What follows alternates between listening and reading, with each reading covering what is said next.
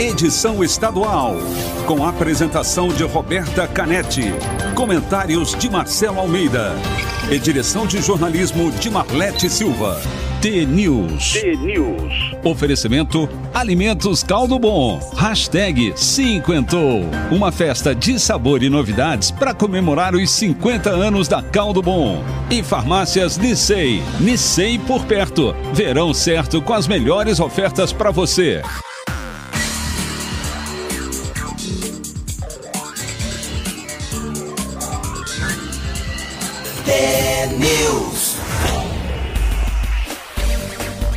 São sete horas e um minuto. Um ótimo dia para você que está sintonizado na Rádio T, a maior rede de rádios de todo o Paraná. Você ouve agora a análise do noticiário do Brasil e do Estado e participa com a gente da programação pelas nossas redes sociais, pelo Instagram, pelo Facebook T News no Ar, que tem transmissão ao vivo em vídeo, YouTube, e também pelo WhatsApp 41992770063. O T News desta quinta-feira, 25 de fevereiro de 2021 Começa já. Bom dia, Marcelo Almeida. Bom dia, Roberta. Bom dia a todos vocês que estão nos ouvindo toda manhã. Novidade, amanhã não vou viajar. Não vai viajar? Não, desisti. Ontem à noite pensei, pensei jogar contra o Atlético Goianense lá, e daí amanhã não... Longe. Daí amanhã não tinha conta, amanhã não tinha Marcelo Almeida no programa, daí não tinha radinho. Aí eu estava conversando com o um conselheiro do Coxa, falou, não, fica aí, rapaz. Eu falei, ah, é o que eu queria ouvir. Ai, como é bom ouvir que isso. Que bom, os ouvintes também vão gostar, então, já, já fiquei, até amanhã tem, tem T-News, tem Radinho. E tem ontem eu assinei, ah, mandei os dois cheques para o interior do Paraná ontem também. ah, tinha... eles estavam perguntando sobre é, o cheque. Bem bonitinho o cheque, vai lá no Banco do Brasil e taca-lhe pau, né, Marco Velho, como falava. Legal. Vamos dar uma T, Vamos antes lá. de falar do programa? Alma T. Precisei de alguns bons anos para entender que a maior riqueza é a evolução e a paz que ela traz. Entendi que a pior pobreza é aquela que consome o espírito. Existem pessoas tão pobres, tão pobres, tudo que possuem é apenas dinheiro. A maturidade espiritual me ensinou a valorizar o que é essencial, o que pode apenas ser sentido e o que deve ser ignorado e neutralizado. Hoje, hoje quero somente a leveza. A leveza de uma existência que faz sentido e que faz sentir. Demorou, mas finalmente entendi que a solidão também pode ser companhia e que algumas companhias às vezes também podem ser solidão. Laços bonitos já não me atraem mais, prefiro a dança livre de sentimentos e dos momentos. Escolhi a liberdade, a liberdade de caminhar de mãos dadas com o destino acompanhando o fluxo, ao invés de nadar contra a maré. Escolhi. Escolhi dar vida à minha fé e deixar que o Criador me guie, me ensine e me mostre o caminho. Bem profunda essa, né? Essa é linda. É de alguém muito bem resolvido aí na vida. São sete horas e quatro minutos e a gente começa o noticiário de hoje falando sobre carros elétricos. Uma notícia que foi enviada por um ouvinte. Agora eu não me lembro mais o nome dele, mas ontem mandou, depois eu vou lembrar. Mandou pra gente. Ah, tá aqui, ó. Mandou pra gente o link ontem o Márcio, participando, ele que é de Curitiba, e agora a gente fala do assunto. A Move Elétrica, empresa de Brasília focada em carros elétricos para locação, começa amanhã em Toledo, no Paraná, a produção de três modelos. Segundo o Jornal do Carro do Estadão, os veículos que vão ser produzidos no Bioparque de Toledo são microcarros, mini carros elétricos urbanos. O primeiro é um modelo compacto com capacidade para duas pessoas enquanto outros dois são pequenos utilitários, sendo que um comporta um baú e outro uma caçamba. Todos conseguem transportar até 270 quilos. Os microcarros rodam até 150 km por hora sem precisar, não é por hora, 150 km sem precisar de recarga, que pode ser feita em tomadas convencionais de 110 e, 120, e 220. O tempo de carregamento da bateria de 40, 48 é, que, que é a, a é 48V, Marcelo? Vamos ver se você sabe. Eu não volts. sei. É volts? volts. É, então, 48 volts varia de 5 a 7 horas. Desenvolvidos para o deslocamento em pequenas distâncias, eles ultra, não ultrapassam a velocidade de 50 km por hora, são carros que andam devagarinho, feitos para o ambiente urbano. Os veículos foram desenvolvidos na Argentina pela empresa Cero Electric, com carroceria de ligas de alumínio de alta resistência. Além disso, traseira e dianteira usam aço tubular para resistir a impactos. O foco da MOV está localizado é, na, na, alocação de frotas para empresas e órgãos públicos. O que eles querem é alugar esses carros. Por isso, os veículos vêm com uma gestão inteligente de frota por aplicativo, que é controlada toda a frota. Parecido, lembra, né, os patinetes e as bicicletas é. amarelas. Todos os tributos, seguros, manutenção já estão inseridos no preço do aluguel. A marca prevê fabricar 100 unidades do elétrico no primeiro ano de funcionamento da linha de produção no Paraná. Eu, com certeza, alugaria um carro Muito elétrico Muito legal. É, é, o que eles falavam dessa, da história do patinete da bicicleta. Alguma coisa elétrica solta na rua. É, que tem tipo um anonimato, né, esse desprendimento, minimalismo, de você ter um meio que você vai se locomover, mas esse meio não é teu, é de qualquer um. Então é como se fosse um transporte público individual. O transporte público e tem transporte individual. Os dois são um é táxi, o outro é ônibus. Mas podia ser um, é um transporte que é de qualquer um. O carro não é teu. É, você pega aqui na Rádio T e larga lá na prestinaria. Alguém vai pegá-lo na prestinaria e vai largar lá no Alto Boqueirão.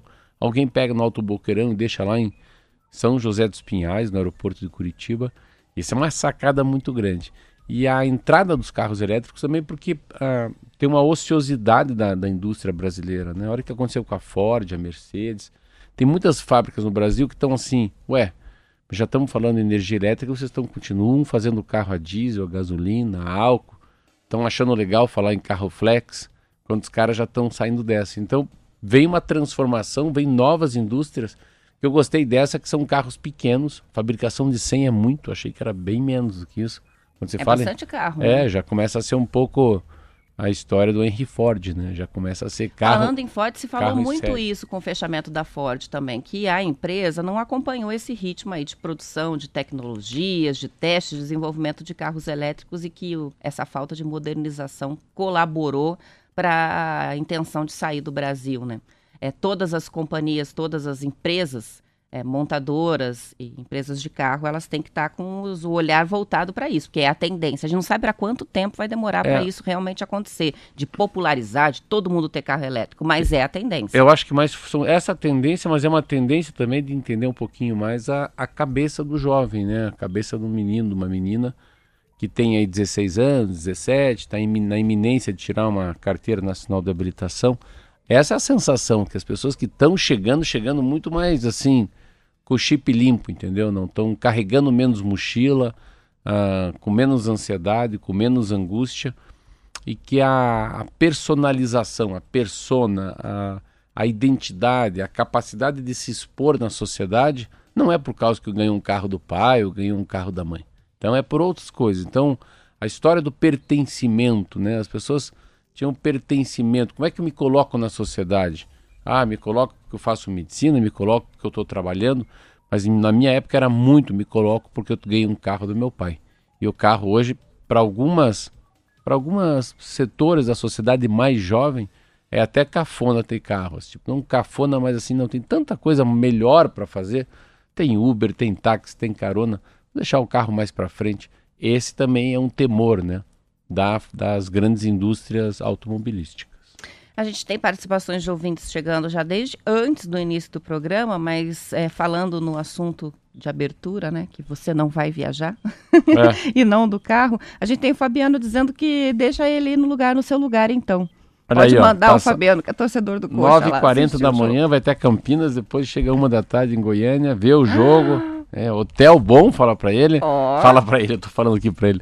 Hotel é bom, avião é bom, viu? Tudo pago pela CBF, e... mas enfim, mas é, eu prefiro ficar aqui na Rádio T. Deixa eu contar uma coisa que é interessante que eu vou. Ontem eu contei uma história, daí uma pessoa falou que legal que você contou essa história. Quando contei a história da que eu sou criado pela avó, né? E engenheiro Beltrão uma coisa, Alexandre Beltrão é outra. Hoje tem aqui uma, uma foto de um homem chamado assim. Mais de dois anos após assumir a Cielo, Uh, Paulo Cafarelli começa a colher frutos de transformação digital na companhia. Esse homem aqui, uma vez eu fui num teatro em Curitiba e eu estava encostado, assim, eu olhei para o lado, assim, como eu leio muito jornal, eu falei, esse cara aqui, eu acho que é o presidente do Banco do Brasil. Ele olhou para mim, assim, e falou, tudo bem? Eu falei, tudo bem. Você que é o Cafarelli? Ele falou, sou o Cafarelli. Você é o Marcelo Almeida? Falei, sim, sou o Marcelo Almeida, mas assim, eu conhecer o presidente do Banco do Brasil uma coisa, ele conhecer o Marcelo Almeida é outra, né? Bem menos, assim, não deve me conhecer. Ah, meu irmão gosta muito de você. Eu falei, meu irmão, teu irmão? Nem sabia que eu tinha um caso com ele.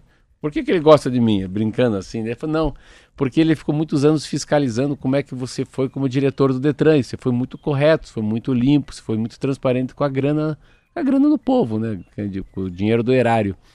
Aí eu falei, que legal, cara. Eu lembrei do Cafarelli. Ah, ele trabalha no Tribunal de Contas, é. E você? Pô, você é o presidente do Banco do Brasil, eu ainda brinquei desse tamanho? Ele era baixinho, assim, sabe? Um cara, a cara boa. Eu falei, meu Deus. Aí acabou me convidando para ir para Brasília. Eu peguei e fui. Fui para Brasília, peguei um avião, fui lá, fui visitar ele. Fui sem terno, ainda fui sem fui de blaze, não fui de gravata. Em, em Brasília, tudo com gravata. Ficamos conversando uns 20 minutos, 25 minutos. Ele falou: Maria, Maria, traz minha caneta que eu assino os documentos do, do Banco do Brasil para o Marcelo. Aí eu fui sair, eu falei: Ó, oh, vou embora, vim só te visitar, vim te contar que meu dinheiro está no Banco do Brasil. Eu tenho bastante dinheiro aqui no banco, cuide do meu dinheiro. Porque uma vez eu li uma tese que primeiro eu quebro o Brasil, depois quebro o Banco do Brasil. De tão forte que é o Banco do Brasil. E ele me deu uma caneta que ele gostava de assinar. E na hora de ir embora, ele chamou um, um, um amigo dele, que era um, um homem chamado Boro. Falou, Boro, leva o Marcelo Almeida onde ele quiser, ou no aeroporto, ou no hotel, e volta aqui. Aí ele virou para mim e falou, ó, oh, queria te dizer uma coisa. Cada 100 pessoas, uma vem aqui fazer o que você fez. Eu falei, o quê? Apenas me visitar. Olha só. Então hoje eu vi a foto dele e falei, como é que é a vida nessa coisa? A gente às vezes não pedir nada para ninguém. Apenas passar, visitar, ouvir a pessoa e mais do que isso, ganhar um mimo ou dar um mimo, né? Um relicário. Fiquei anos com a caneta, fui fazer um voo para Nova York, perdi a caneta, ela caiu dentro do buraco Ai, da, da, minha cadeira do avião, perdi aquela caneta. Mas enfim, tô contando isso para essas coisas do alma ter, dessa simplicidade de ter um relacionamento com alguém, mas não pedir nada para essa pessoa, apenas visitá-la. As pessoas nem esperam por isso, mas às vezes você manda uma mensagem, oi, tudo bem? Só para saber se a pessoa está bem mesmo, não vai pedir é, nada, não vai avisar é, nada. É, hoje, hoje mandou um deputado para eu fiquei assim, eu acho que ele deve estar tá, deve tá com Covid. Um deputado que é de Maringá, o Adriano, ele mandou uma mensagem às duas da manhã para mim, eu respondi, que não sei o que. Ó, Adriano, ah, passando aqui para desejar que, que Deus continue te abençoando, te protegendo. Ontem senti sintomas de Covid. Fiz o teste, acredito que está positivo. Se cuide, Marcelo, cuide da sua família. Daí eu falei, ó, meu amigo Adriano, desejo que não seja nada. Se for um processo que seja rápido e descomplicado, fica com Deus. É, vou te ver, um abraço. Isso aí. Às vezes uma mensaginha dessa. Vamos lá? 7 3, vamos pro intervalo.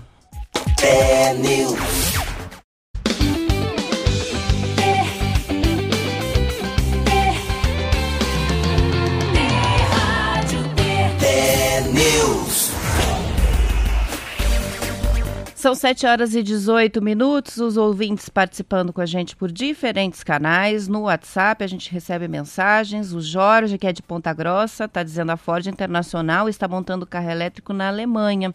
Em conjunto com a Volkswagen, é um Mustang elétrico, um SUV. Tem a participação do Ademar, que é de Palotina. Ele diz: Boa, Bom dia. Realmente, isso que o Marcelo me falou me tocou profundamente é, me tocou no meu coração, porque eu tenho um amigo que me considera e quando menos eu espero ele está na minha casa. Diz inclusive para o meu filho, dá conselho é, e diz que gosta muito dele e que é, é diz assim, o teu pai é o meu melhor amigo. Ah, é, falando desse amigo que quando menos ele espera tá lá e que, lindo, que né? isso é muito bom, é, muito, tem, sem é. interesse nenhum, Sem né? interesse, é. Você fala com amor incondicional, não tem condição Amizade nenhuma. verdadeira, 100%. Gosta porque né? gosta. Né? Antes de falar, de contar uma coisa que eu vi tão, mas tão legal. O que é Bluetooth? Bluetooth é a, a, aquela conexão que a gente faz remota, né, entre o é. celular e a caixinha de som. Ah, vocês são dessa geração, mas por que, que é Bluetooth? Por que, que é Bluetooth? Ah, não sei explicar. É? Olha que lindo. Bluetooth é um homem chamado Harold Grossman. É o homem Haroldo Dente Azul, porque Blue é azul e Tooth é dente. E é uma história muito legal que no século X ele conseguiu reunir a Dinamarca e a Noruega. Ele foi juntando os países nórdicos só que ele tinha um dente necrosado. Esse dente necrosado dele aqui atrás, assim, era azul. Um azul necrosado. Então o nome dele era Haroldo Bluetooth. E daí, uh, quando as próprias empresas norueg norueguesas foram se juntar, a Nokia, a Ericsson e a Intel, uma pessoa teve uma decisão, falou, não, vamos chamar que isso é Bluetooth, né?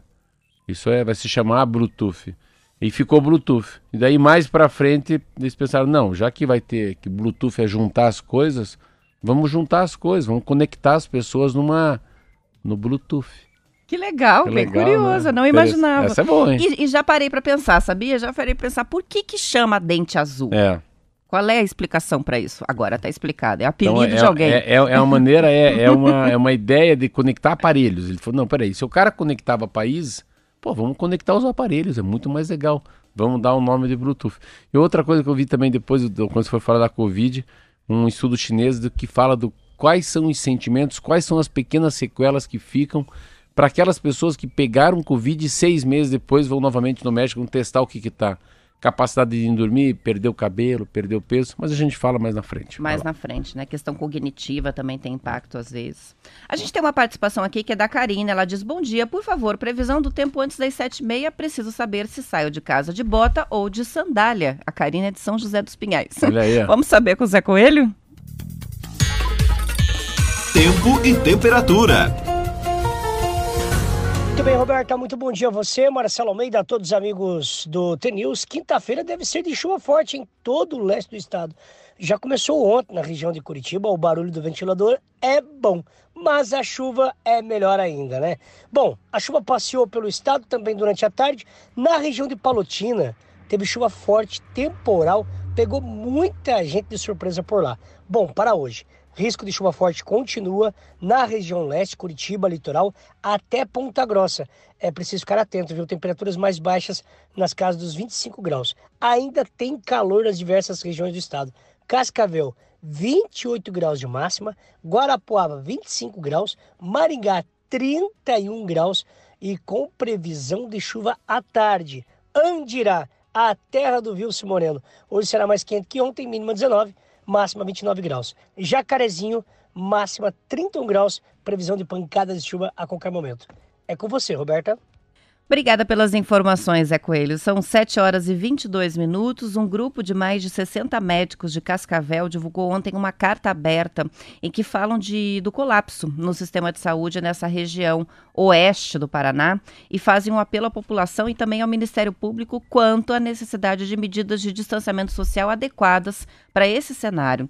A carta diz que sem isso, abre aspas, abre aspas, cenários catastróficos como ocorrido em alguns locais pelo mundo que não realizaram tais medidas e mortes ocorreram sem a possibilidade de atendimento médico digno e de qualidade, fecha aspas. A carta cita o aumento de casos da Covid na região, a falta de leitos e a impossibilidade de ampliação do número de leitos por falta de profissionais e de espaço físico. Também cita o esgotamento dos profissionais de saúde, estão exaustos a impossibilidade de vacinação em massa da população, porque falta vacina, e a falta de um tratamento efetivo cientificamente comprovado para a doença. Também lembra, medidas de isolamento social e higiene pessoal ainda são as principais armas para conter a progressão do vírus. Essa é a carta dos médicos de Cascavel. A pandemia completou 250 mil mortos exatamente num ano. Chega na pior fase, aqui ontem mudou a bandeira, muda no estado, muda nas cidades. Mudou gente, em Curitiba, né? Nós estamos na já, laranja de novo. A gente já tinha dito da costa oeste da costa leste, né? Lá do lado de Foz do Iguaçu, a região deles, nossa região aqui de Curitiba. É, e é isso aí. Infelizmente, a, graças a Deus, por outro lado, as coisas estão sendo rapidamente mudadas em relação a projetos, né? Para facilitar a compra de, de, vacina pelo município, pelo estado, pela União. Ah, isso já não é mais problema, a Anvisa já ficou para trás em tudo. Vamos vacinar, senão a coisa vai piorar. E é um, é um reflexo dessa sensação de esperança. Eu li um cara falando um negócio muito legal, que as pessoas, não, agora vai. Ah, que bom que já estão sendo vacinados. Mas a vacinação é muito pequena e teve um desleixo, né? A palavra é desleixo mesmo, né? Soltaram um pouco, né? Eu falo, deixaram um pouco as coisas mais frouxas e aumentou severamente, né? Um colapso em Curitiba. Você vê, passa de 75% para 95%, 93% a taxa de a ocupação, taxa de ocupação né? das UTIs. Não é diferente em São Paulo.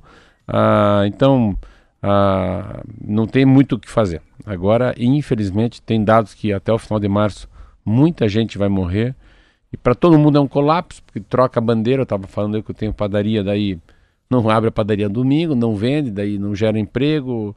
A pessoa que ia ser contratada como taxa, né? Que é por um dia já não vem mais também, aí já cria aquele desânimo. É um, é um desalento, né? Essa pandemia tem essa coisa do, do desalento. Então, não sei se vai falar de números da Covid agora ou depois. Podemos pegar os números já, vou lá. Então, então deixa eu falar uma coisa que eu achei interessante. A Covid após seis meses. Isso foi um estudo feito no, na China, é que descobriu que 76%, é bastante. Então, a cada quatro, um que teve grave, né, graves, como fosse pacientes graves da Covid, apresentam pelo menos um sintoma seis meses após a doença. Ao lado estão os mais comuns. Primeiro, a pessoa depois de seis meses ainda tem fadiga muscular, para 63% dos que tiveram. 28% dificuldade para dormir, 22% perda de cabelo, 11% dificuldade em, em, sentir cheiros, seis meses depois, hein? Palpitação, 11%, um pouco menos do, dores nas juntas e com 8% falta de apetite. Que tristeza, né? Meu Você Deus. depois ficar sentindo tantos sintomas, ter essas sequelas, né? A gente já falou também de alguns problemas cognitivos, pessoas que perdem memória, já não conseguem mais se concentrar e não se é. sabe por quanto tempo, né? É, Porque é uma experiência que a gente está vivendo pela primeira vez. É o pulmão, é o pulmão COVID. que eu ouvi de pessoas assim bem esclarecidas que o pulmão às vezes é como se fosse o cidadão que tem enfisema, né? Acaba perdendo uma capacidade de, oxigenação, como ficasse assim duro o pulmão em algumas partes. E a história da fadiga muscular é muito comum. Eu, todo mundo que eu falei que, que acabou tendo isso, por isso que as pessoas saem de cadeira de roda, né? Não tem nem condição. A Covid tem uma capacidade de baixar muito, né? O a massa corporal magra. Ele acaba consumindo muito, muito músculo da gente. E isso faz com que a gente enfraqueça. É, olha, a gente está em Curitiba com é, 6.238 casos ativos na cidade, é um número altíssimo. Tivemos 703 novos casos, 15 mortes em 24 horas. Paraná foram 65 mortes em 24 horas, quase 4.500 casos registrados em 24 horas. E a taxa de ocupação das UTIs de Covid em Curitiba está em 93%. Caramba. 93 é um índice muito alto, está muito perto, e né? E... A questão é que aqui tem como abrir mais leito em Curitiba, tanto que está sendo aberto agora, né? Mas na região oeste, o drama é que a estrutura das cidades não comporta mais tá vagas, fechado, não né? há mais profissionais. Então a situação pode ser até um pouco mais dramática no oeste do Paraná do que na região leste, porque Curitiba, sendo a capital, tem uma estrutura maior. Agora, a gente tem uma situação muito complicada. Campo Largo está com o Hospital Nossa Senhora do Rocio lotado. Os pacientes da região metropolitana muitas vezes têm que vir para a capital, porque primeiro o colapso acontece na região metropolitana e depois Sim. na capital. Então é uma situação bem delicada. Tem, o pessoal tem que se cuidar mesmo, é, redobrar a atenção com todas as medidas que a gente já aprendeu, todo mundo já sabe o que tem que fazer neste momento e, na medida do possível, ficar mais recluso mesmo. É, Fim de semana ser... fica com a família em casa, evita deve sair. Ser, deve ser o último, eu acho, boto fé que seja o último ciclo, né, dessa, porque chegando as doses muito rapidamente, o Paraná, pelo que a gente lê do Ratinho Júnior, ele é um estado está muito organizado para vacinar, muito dinheiro para isso. Ontem o prefeito da cidade aqui também de Curitiba quer comprar, enfim. Então, eu acho que tem uma coisa boa aí que eu, por incrível que pareça, é a eleição ano que vem para governador. Então todo mundo quer fazer, fazer, fazer. Tem que se agilizar e sair Se agilizar para ficar bem na foto. É, para fechar os números, Brasil 66.588 novos casos, 1.428 mortes em 24 horas. Parece que a gente voltou no tempo porque nós estamos registrando aqueles números do, do primeiro pico, né? Que a gente se apavorava com mais de mil mais mortes mil. por dia e estamos na mesma nesse momento, com o que ontem a Márcia Sulac chamava de uma terceira onda já em Curitiba de Covid-19 e no país. São 7 horas e 29 minutos, não dá tempo de falar nem do futebol. Nós vamos falar no local do futebol. Fala amanhã, Hoje é final, né? né? Fala amanhã. Hoje é, amanhã, quem Hoje será é que vai ser o campeão? Vamos é. fazer as apostas? Flamengo. Você acha que vai ser? Eu quem? acho que vai ser o Flamengo também, não vou então, apostar então dessa vez. Então não tem aposta. Não um tem beijo. café. Amanhã às 7 horas aqui, Roberta Canete, Marcelo Almeida, com muito conto, muita alegria, muita notícia e radinho. Até amanhã.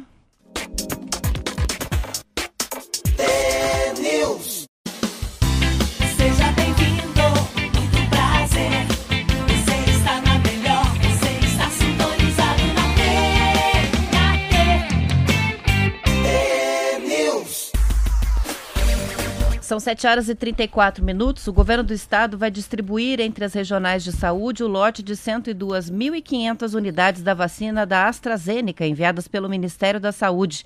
Elas chegaram com a recomendação de serem aplicadas como primeira dose nos grupos prioritários. Vão continuar a ser imunizados os profissionais da saúde que estão na linha de frente e os idosos com mais de 80 anos. Vamos lembrar que em Curitiba a gente parou no 85 na sexta-feira. O secretário de Estado da Saúde, Beto Preto, disse que o governo estadual discute a ampliação de medidas mais restritivas para o controle da Covid-19 em todo o Paraná.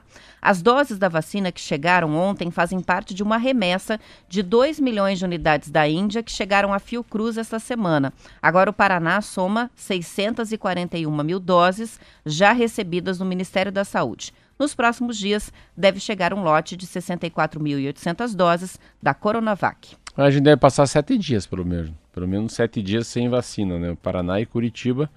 Esperar a volta, né? Agora a gente fala um pouco de todas. Acho que é, é importantíssimo toda essa flexibilização que foi feita ontem no Congresso Nacional, a Anvisa, a, queira ou não queira, recolheram também muito o Bolsonaro, saiu do, saiu do foco, né? Saiu muito do foco, o ministro também saiu do foco. Se você lê os jornais, é, Roberto, é engraçado, assim, é, é, é engraçado porque a percepção é que como a gente não teve um líder nisso, daí foi cada um por si e Deus por todos, né? Quando a gente brincava de 31, sair correndo, fazer pega, pega, pega ladrão. Então é cada um faz o seu papel. Nesse momento aí parece que essa é, o Paraná passa a ser um, um estado diferente, né? Até por causa da organização do agronegócio, que eu falo muito das etnias, o lado empreendedor, né, das pessoas, uh, das cooperativas. Parece que o Paranazão fica com a cara boa. Você vê a, a, diferença dele em relação a Santa Catarina e ao próprio Rio Grande do Sul. Eu lembro que você estava me falando sobre a tua mãe, sobre o teu pai que mora em Santa Catarina. Mais um amigo meu também, a mãe dele mora em Florianópolis, mas falou, ah, não dá, vou ter que voltar para Curitiba para ser vacinada, porque lá Diz que eles não têm nem, nem data, nem planejamento para para vacinação. Tá bem bagunçado o esquema Muito bagunçado. E é interessante isso, né? No quesito saúde, com certeza, quando fizerem uma pesquisa, o Paraná vai estar tá como fosse um IDH, sabe? Um índice de desenvolvimento humano S na saúde. O Paraná parece que está bem organizadinho. E vamos ao futebol. Termina hoje o Brasileirão, com todos os jogos acontecendo simultaneamente a partir das nove e meia da noite. A decisão está entre o Flamengo, que assumiu a liderança pela primeira vez na rodada anterior, e o Internacional. O Inter recebe o Corinthians no Beira-Rio e precisa ganhar. O Flamengo enfrenta o São Paulo no Morumbi. Se ganhar, é é campeão independentemente do outro resultado.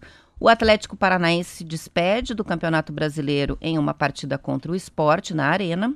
E o Coritiba joga com o Atlético Goianiense em Goiânia. O time paranaense já está rebaixado, só cumpre tabela.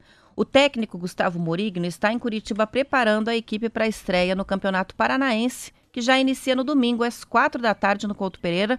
Tem jogo do, do Coritiba. Começa no sábado o campeonato, né? O Coxa joga contra o Cascavel. Os jogos do estadual vão ser transmitidos ao vivo pela televisão aberta, Rede Massa vai transmitir. O acordo foi divulgado ontem. Na primeira rodada vai ser transmitido o confronto entre o Cianorte e o Atlético Paranaense, que acontece em Cianorte. A partida é no sábado às 5h15 da tarde. As transmissões ao vivo na Rede Massa, que é o SBT, vão acontecer às terças-feiras às 9h30 e sábados às 5h15. O segundo jogo a ser mostrado é Paraná e Londrina, na terça, às nove e meia da noite. O Paraná Clube deve ter um começo bem desafiador nesse campeonato estadual. Rebaixado para a Série C do Brasileirão, o time teve o elenco desmanchado, 21 jogadores deixaram o clube. A primeira partida do tricolor é contra o FC Cascavel, que é um time forte. Lembrar o ano passado que o FC Cascavel se manteve muito bem no Paranaense. Interessante, tem um, tem um Cascavel forte e um Cascavel fraco. Tem. Você viu como pegou isso? Pegou. Aonde eu ouço, eu ouço. Oh, não, esse, esse é o forte. O forte é o FC Cascavel, né? O Futebol Clube Cascavel, é, não é isso? Que vai jogar com? Que joga com o Paraná Clube. Que não joga comigo. Hum? Que não joga comigo, né? Não. O, o Coxa vai jogar, como é que é aqui? É, peraí, Atlético e Cianorte. O, o, o jogo do Coxa é com o Cascavel fraco. É. é com que, o, Cascavel. O que, que, ele tá escrito ali? É, é que aqui eu coloquei é cascavel, só Cascavel, mas eu, é, eu tenho, acho que é não me lembro agora, acho que é Clube de Regatas, Mas o Cascavel outro é o CR. UFC. o- O outro é o O UFC. outro é o UFC Esse é o Cascavel. mais forte, é. Mas o campeonato é interessante. Foi um dos motivos que eu não vou viajar, porque. Ah, preparador físico tá aqui, preparador de goleiro tá aqui. ah, aí eu sempre vou com um conselheiro, ele me ligou ontem à noite. Aí falou: Ó, eu não vou, Marcelo, eu vou ficar por aqui. O Mourinho tá, quer falar com a gente. ah, tem a contratação de um, de um jogador aí que pode ser muito importante para Curitiba. É sondagem, né? Que é o próprio Miranda, que veio, tá jogando na China, jogou aqui. Sabe o que é o Miranda, né? O zagueiro? Sim. que é da seleção brasileira. Eu falei, então vamos ficar. Mas é uma. É muito impressionante, né? Primeira vez que o Flamengo, eu não eu vi isso ontem. Sabia que é a primeira vez que o Flamengo fica em primeiro colocado? Sim, não, não alcançou Primeira a vez? liderança no campeonato, nenhuma vez. Na penúltima rodada? É, na penúltima rodada. Ele ficou sempre ali entre os primeiros, né? Entre os cinco primeiros. Mas ele não, tá, não foi líder É nenhuma como fosse vez. o gato, o checkmate, né? É, Ele, tá com, ele tá com o Coringa, né? ficou comendo pelas beiradas. É, quando vai, chegou agora, vai, foi vai, pra. vai. Só, é, é o Cascavel CR mesmo. Que é o outro Cascavel. É o Tá. clube de regatas, eu imagino. É esse que seja. o Curitiba vai jogar. É domingo. esse que o Coxa joga É. no domingo. Uma coisa Eu interessante. fiquei bem contente Ah, que vai ter transmissão na televisão Mas eu acho que aberta. do Coxa não, né? Não, não vai ser transmitido porque Todos. eles têm essa restrição que são dois horários É. né, de transmissão, no sábado e nas terças-feiras. Mas a gente vai conseguir acompanhar eventualmente o jogo do Coxa pelo, pelo, pela Rede É. E Massa. se vê como perdeu importância. Eu tava vendo, não, não vou aqui, não vou que eu vou chutar. Mas eu sei que os valores entre a SBT e os times de futebol, a Rede Massa, são bem baixos. Você vê como é, perdeu um pouco a relevância. Nossa, antigamente, claro, o Rio de Janeiro ainda é muito forte, a Globo com o futebol, até carioca. Mas você vê como foi perdendo relevância, né? Eu não lembro ano passado tinha aquele Dazon, né? Você via, você via o jogo do Curitiba, do Atlético por outro canal, não era Globo. Mas eu imagino que o Dazão vai voltar, hein? Não tá aí. Ainda não, né? Não eu tá aí, não. cancelei lá atrás ó, o plano, mas se voltar a transmitir os jogos, vale a pena. Mas né? não vai estar. Não, pro Paranaense? Não, né? Não, Paranaense acho que já é SBT. Porque o que eu estava entendendo sobre isso também, não tenho a certeza convicta. Não é o time que acerta. Quem acerta é a Federação Paranaense de Futebol. Então não é time por time, porque tem uma federação. Então a Federação Paranaense de Futebol que acertou Né? tra- Como é que vai ser a como é que transmissão vai ser a ano? transmissão, por que o SBT. Você Acabei de saber por você aqui agora. Que não são todos os jogos, não, hein? Eu vi que você falou que são sábados à tarde e terças-feiras. É, só dois jogos por semana então é pode que ser eles que o transmitem. jogo do Curitiba já não vai. Já não vai. Bom, vamos para a bandeira laranja. Já tem ouvintes perguntando aqui como é que vai ficar a situação. Hoje Curitiba E já eu, vou, volta. eu vou pra amarela. Hã? Eu vou eu pra branca, você vai pra qual? Pra- Como assim? Pra que bandeira você vai? Ai, eu queria que a gente não tivesse Bandeira, vivendo isso. né? Bandeira verde. É. Bandeira verde e branca. Bandeira branca. Nós vamos perder o 20, hein? Ai, ai, ai. Bom, é, a gente está voltando hoje já com as novas regras, determinação da prefeitura, vale para Curitiba capital. O sistema de monitoramento da Covid é que leva em conta uma série de critérios e a bandeira muda de acordo com o número de casos, número de pacientes internados, principalmente vagas nos hospitais da cidade. Horário. Então, a gente vai ter as, a- as alterações vão ser principalmente aos domingos, né? Muda o horário de funcionamento dos, dos, dos comércios em Uma pergunta pra geral. você. ah, bares É continuam a- proibidos. É até as 22 ou até as 23 que dá pra fazer Então, é, 20, goeira? é, ah, é 23 horas é que começa a lei seca, que a gente acaba misturando as duas regras, né? A gente tem o decreto municipal que dá suporte ao estadual, mas a lei seca e o toque de recolher fazem parte de um decreto que vale para o Paraná inteiro. E esse começa às 23 e vai até às 5. Então não pode ficar na rua depois das 23 horas, tem que estar tudo fechado, a não ser serviços essenciais. E o restaurante? Isso é a regra para o Paraná inteiro. Agora, a bandeira laranja de Curitiba, ela está alterando principalmente os domingos. Vai voltar a fechar supermercados aos domingos. Os restaurantes só vão poder servir, dessa vez nem ah, no balcão não pode, não pode entregar. É só no sistema drive-thru ou delivery. É, restaurantes, é, lanchonetes, as padarias podem funcionar aos domingos, só que não podem servir as pessoas dentro do espaço do salão aos domingos. Essa é a principal mudança com, Mas se eu a, for num com essa restaurante virada com de você, bandeira. com o Marquinho e Calopsita e o Funk aí. Se a gente for lá, às 22 a gente tem que ir embora ou às 23? Vamos ver aqui. Eu vou ter que Isso é entrar uma, no. uma dúvida que eu tenho. É, Eu também tenho essa dúvida sobre o horário. Vou entrar aqui ontem, no, pelo menos. na matéria para a gente ontem ver eu direitinho. fui jantar e era 23. Mas acho que agora vai mudar para 22. Vai mudar para pelo jeito muda para 22, mas não vou dizer antes de confirmar. Vamos só fazer a análise aqui do que, que levou a gente para a bandeira laranja de novo, né? Então assim, a gente renovou a bandeira amarela em Curitiba em 17 de fevereiro. De lá para cá, a ocupação de leitos aumentou de 81 para 92%. E a média móvel de casos confirmados foi de 415 para 600. Com a bandeira laranja, a restrição à circulação de pessoas é maior. É, a gente já, já falei sobre a questão do domingo. você deu um, dado errado. Hum. 17 de fevereiro... Bandeira amarela de volta, né? A gente teve. Renovação da bandeira. Foi a última vez ah, que fizeram não, a renovação ah, tá. da bandeira amarela. Tá? Então a gente faz um tempo que está na bandeira amarela já. já. É, tá. Agora cheguei aqui na tabela para a gente ver os horários. Então, a restrição de horário de funcionamento dos estabelecimentos para Curitiba é 22 horas, sim. Inclusive serviços de delivery, 22 horas.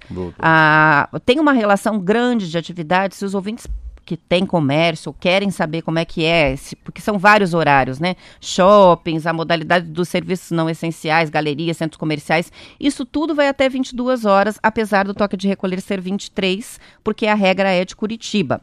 O que, que é 23? Restaurantes e lanchonetes, 6 às 23. Comércio até 22. Restaurante e lanchonetes até 23. A, a gente tem também aqui uh, serviços, é, barbearias, atividades de estética, academias de ginástica. Esses serviços podem funcionar até as 23 proibição de abertura aos domingos. Então também não vão funcionar. O principal mudança é domingo mesmo. É shopping e mercado. É, o funcionamento das atividades é pouco que muda o horário, muitas atividades até 22, outras até 23, mas domingo é para o povo ficar dentro de casa mesmo e o toque de recolher continua, foi renovado, esse com a intenção de evitar a vida noturna mesmo, porque as pessoas à noite fiquem em casa evitando acidentes de trânsito, confusão, briga e outros, outras situações que levam as pessoas ao internamento. Então é isso, situação de Curitiba agora, novamente a bandeira laranja. Eu sempre em casa, a gente acompanha as bandeiras, né? Então, se é bandeira laranja, a gente aumenta também as restrições, porque para nós é o termômetro de que a situação está é. pior. É, para nós, para mim também. Eu tenho uma eu tenho uma sensação, também já falei isso, que eu acho que muita coisa que foi mudada vai continuar sendo mudada. Eu fico imaginando a segurança em relação à segurança pública, o número de acidentes com menos gravidade, porque as pessoas estão menos bêbadas dirigindo, o número de, de, agressões né, físicas, né, agressões verbais, porque bebem menos. A madrugada em Curitiba, eu sei que não pode, mas eu já várias vezes saí de um bairro para o outro à meia-noite. É impressionante, não tem ninguém em Curitiba. É muito legal ver os, os drive-thru das grandes, dos junk foods, né? Burger King, McDonald's, todos eles lotados, porque eles, eles fecham, mas continuam ainda, né? Funcionando, funcionando pelo carro. Faz fila até na é. rua. Mas é isso, né? Não tem muito o que falar. É, é, o, é o termômetro da, da, É o termômetro lá na ponta, né? É. É a saúde que está É a saúde que tá dirigindo aí nós para a bandeira laranja. É, já passamos por isso, já sabemos as regras, a bandeira laranja já esteve pior, é até um pouco quando, menos restritiva. Ele fala até quando... É sempre eles, eles renovam 15. a cada 15 dias, né? Então pode acontecer de mudar antes? Pode, mas geralmente eles renovam a cada 15 dias então ou mudam vai dar a bandeira. dia 10 de março, mais ou menos. É, a gente 12. vai estar tá aqui falando novamente sobre a questão das bandeiras. Vamos fazer um intervalo rapidinho e a gente Bora. já volta com mais informações.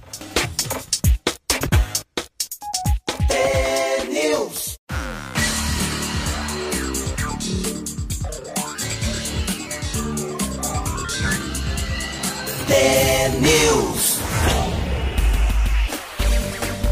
São 7 horas e 49 minutos. A Rosemary Cordeiro, de Campo Largo, está com a gente na escuta. O Renato dizia o que adianta o decreto se a região metropolitana, né? Os municípios não estão fazendo nada. Fecha o comércio na capital e o povo vai na região comprar e fazer fervo, diz o Renato. Também tem o Rogério participando de São José dos Pinhais. Precisamos de um atleticano no jornal para dar uma equilibrada. Não temos, né? Até fiz a pergunta aqui no intervalo para ver se é, a gente tinha, de repente, um torcedor do Furacão aqui, ah, mas não temos. Punk é, é flamenguista. É, Marquinhos, ah, o Atlético tem outra jogada, o Atlético tem outra. Ah, o Marquinhos é Chapecoense. Chapecoense. Isso é chique, hein? Enfim. É verde e branco. É, o Rodolfo mas... também disse, tem muito coxa branca nesse programa. Não esqueçam não, que é uma Atlético, torcida do Furacão. É, mas o Furacão tá bem demais. O tá Furacão não precisa ter comentarista. Nós estamos aqui comentando, coitado do Paraná, o coxa se segurando, tentando subir. Se serve de consolo, eu tenho um marido atleticano. Peraí, pronto. Então, olha, o Atlético está muito bem, você vê. Ontem eu estava ligando para o Atlético para saber como é que é o campo sintético. Eu, eu tenho muito respeito, assim, mesmo sendo conselheiro, eu acho que um Paraná, um Curitiba Atlético, assim, que é um estado, de fato. Claro, eu quero que, se for um jogo atletivo, eu quero que se dane. Mas com um olhar mais afastado, é muito legal. O Atlético, queira ou não, passou a ser um exemplo para centenas de times no Brasil, a, o tamanho que ele ficou, porque ele virou um time nacional. E é legal esses times que conseguem sair, transpor né, o seu próprio estado. O Atlético conseguiu, o Grêmio conseguiu, São Paulo, Flamengo, Corinthians, Vasco. Esses times são nacionais mesmo. Mas é. Em nossa defesa, eu vou dizer o seguinte: a gente fala bem do Curitiba, mas a gente também não fala mal do Atlético. Não, a gente não mete o pau no Atlético. Nunca falamos mal do Atlético aqui. São 7 horas e 51 minutos. Uma notícia curiosa chamou a atenção ontem. A Sanepar está fazendo estudos de aplicação de uma tecnologia diferente no passeio público para deixar a água mais. uma aparência mais limpa, assim, né? É, são nanobolhas que eles estão colocando nas lagoas do passeio público. O processo faz parte de um projeto, é uma parceria da prefeitura com a Best Ambiental, que é uma empresa licenciada para trabalhar com essa tecnologia. A água da lagoa do passeio público é captada, filtrada e recebe a aplicação de nanobolhas num container. Depois, a água tratada volta para a lagoa e dá continuidade a esse processo. As nanobolhas têm o tamanho de um milionésimo de milímetro e, portanto, não podem ser vistas a olho nu. Então, a gente não vai ver borbulhando a água. É uma coisa, é um processo bem sutil. Por ter o tamanho reduzido, essas nanobolhas concentram e estabilizam o alto volume de oxigênio no meio líquido por dias. Essa atuação remove altas taxas de matéria orgânica, as bactérias, os vírus, os fungos e também algas, deixando a água mais cristalina. O sistema dispensa o uso de aditivos químicos porque usa insumos apenas Uh, os insumos são apenas ar e energia elétrica. Olha que, que legal, É uma né? oxigenação, assim, é uma da oxigenação. água, né? A palavra é essa, uma oxigenação. É você deixar ela mais limpa, mais oxigenada, porque é a capacidade de oxigenação. Já viu quando acaba o oxigênio da água, que aparece aquelas matérias no Jornal Nacional, um monte de peixe morrendo, porque não tem mais ó, oxigênio na água. Mas voltando um pouco, a história do, do, do passeio público é muito linda, muito linda. Estava lendo a de 1888 é uma história linda porque é o primeiro parque da cidade, ele foi feito para as pessoas flanarem. Venha flanar aqui no passeio público, flanar ou fazia, venha fazer seu jogging. Então é flanar é andar e jogging é correr. Você vê a mudança né, dos dois verbos depois de tantos anos. E lá tinham as boulevares do passeio público. Acho que eu já contei isso. A primeira mulher habilitada na história do Paraná, ela é irmã da minha avó, chama-se Dona Dalila Suplicy Lacerda. E ela foi habilitada com 16 anos de idade. E o pai dela comprou um Studicar. Studicar é um carrinho que você colocava dois na frente, abria tipo um porta-malha e punha mais um lá sentadinho em cima, assim, mais altinho, tipo um carrinho. Ah, eu já sei, que nem a, acho que a, a Cangu da Renault tem esse, meio... essa cadeirinha que vai lá atrás, atrás, parece que tá de castigo lá no final. É, meio cabriolé. e daí era um passeio, então, e, e é, é muito bonita a história como ele foi se, ele foi se degradando, não foi foi perdendo essa identidade de parque da cidade, de passear. E daí foi muitos anos, né, a prefeitura, o governo do estado deixaram ele ser frequentado por prostitutas, por travestis, né, ou por os noias. E o Rafael Gre... e agora Inclusive tráfico de drogas, né? A gente já teve momentos ali muito ruins no passeio é, público. Ninguém passeia lá, né? Ninguém passeava. Passeava. E agora, é, assim, ele tá bom, mudar, ele né? tá bom, é, ele, tá, ele tá bom, ele não tá ótimo. É. O Barigui tá excelente. Então, assim, ele tem que trazer ainda. A prefeitura tem que trazer um pouquinho mais de nós, nós sabe, o leite quente, um pouquinho mais de. Falta um pouquinho mais para de fato ir criança sozinha, ir babá, ir senhoras. Ele já é muito bom. Mas ele é frequentado por pessoas mais ativas. Olha o que eu estou dizendo. O que é pessoas ativas? Pessoas que estão fazendo uma atividade, estão andando de bicicleta, de skate, estão correndo. O Barigui já é um parque de pessoas que estão lá, são mais assim, estáticas e também estão em movimento. Você não vê pessoas, famílias encostadas na árvore namorando no passeio público. Você não vê ninguém fazendo um churrasquinho ali. Mas no, no, no Parque Barigui, no Parque Tingui, no Parque São Lourenço, as pessoas ficam sentadas, conversando, é, tomando é, agora água as churrasqueiras estão interditadas, né, por é, causa da pandemia. Mas... mas... ela tem essa coisa de, vamos, então vamos fazer um churrasco, vamos, vamos conversar, vamos parar para conversar. Ali eu passo um passeio público todo dia. Dificilmente alguém está parado. Então é, eu acho que falta a gente ter esse ar, mas assim, cada dia que passa tem uma coisa melhor. E eu adorei lá passar o Natal lá ano retrasado antes da pandemia. Nossa, é tão bonito, tão bonito. E era tão xixelento esse, esse lugar, tão triste. Mas tem que levar mais família. A gente tem. Claro que a região ainda é uma região de noia, é uma região de tráfico de, tráfico de droga, mas ela está bem melhor. São 7 horas e 56 minutos. A gente recebe mensagem aqui no Instagram. A ouvinte é a Ana e ela diz: é, dia 25 de fevereiro, aniversário do meu pai, José Veltrini. Ele mora em Andirá. E diz o seguinte: certa vez o Marcelo esteve na cidade e foi na casa dele. Na casa de quem? É, ela não colocou Não, o nome, seu José? José Ah, Veltrini. claro. Eu Então, conheço. ela tá colocando que hoje é aniversário dele e tá pedindo pra você Que parabenizá-lo. legal, que legal, que legal. Fui tomar café na casa dele. A última vez que eu fui pra lá, eu fui visitar ele. Ele mora na, na, na esquina da rádio. Seu José, um felicidades, feliz, feliz aniversário, muita, muita saúde. E fica aqui o agradecimento. Ele foi muito gentil comigo, muito gentil. Acho que tinha um filho dele, acho que a esposa dele. Tá, eu me lembro muito dele. Foi muito gentil. Que legal, lá em Andirá. Isso Andirá. mesmo, valeu. Então, a filha, que é a Ana que mandou mensagem pra gente, mora em Santo Antônio da Platina, de cidade próxima, mas por causa da Covid não vou poder abraçá-lo. Ah, legal. E o nome dela? É a Ana. A Ana, um Ana beijo, Veltrini. Ana. Muito legal. Pô, eu lembrei como fosse agora eu entrando na casa de vocês. Valeu, parabéns. 7 horas e 57 minutos e um levantamento feito por estudantes do curso de Engenharia Ambiental da Universidade Federal do Paraná mostrou uma mudança na concentração de pólen em Curitiba. A pesquisa comparou as amostras colhidas em um estudo feito há 35 anos. A descoberta pode afetar os padrões de diagnóstico de alergia a pólen, segundo a UFPR. O resumo do trabalho já foi publicado em periódico. Os resultados apontam uma mudança nos picos de concentração do pólen. Os dados de 81 mostram picos de concentração apenas no mês de novembro. Em 2018, os picos aconteceram em agosto e setembro. Nem sabia que se fazia medição disso, de concentração de pólen no ar de Curitiba. Mas se os ouvintes que estão nos acompanhando perceberam um aumento nos últimos anos da alergia, por exemplo, de quem tem alergia a pólen em agosto e setembro, está aí a explicação. Mudou ah, eu, ciclo. pensa um assunto que eu não entendo nada. e Eu acho inusitado que falou. Né? Medir o número de pólen, De na- pólen? na cidade. Não, o única- o único conhecimento que eu tenho são os espirros lá em casa quando começa a estação é, das flores, né? Quando começa, chega perto da primavera, o pessoal começa a E a espirrar. história do pólen é muito linda. Eu lembro que uma vez eu, eu trouxe para a rádio, ah, a gente tava falando sobre. Tem um moço que trabalha na prefeitura que ele é muito inteligente e fala sobre as abelhas. Meu Deus, a importância das abelhas no mundo. É um troço muito louco. Do pólen também, né? Como é que essa, essa, essa, esse ir e vir. E ele fez um trabalho. Um, um dia vamos, vamos, vamos trazer. Esse tem, não vou lembrar o nome dele. Ele falava sobre a abelha selvagem, abelha exótica, abelha brasileira, as abelhas que vieram de fora, o papel da abelha, né, na vida humana, né, a importância. Se não tiver abelha, não tem vida humana. Eu lembro que ele falava isso para mim, é muito legal. Essa do pólen, eu nem imaginava que era possível medir pólen numa cidade como Curitiba. E fazer esse comparativo ainda com a É. primeira medição há 35 anos. 7 horas e 59 minutos, não dá tempo mais para nada. Amanhã estaremos de volta com conto, desafio do radinho, notícia, risada, assunto sério, assunto divertido. Menos sério. Até amanhã, obrigado pela companhia. Tchau, até amanhã.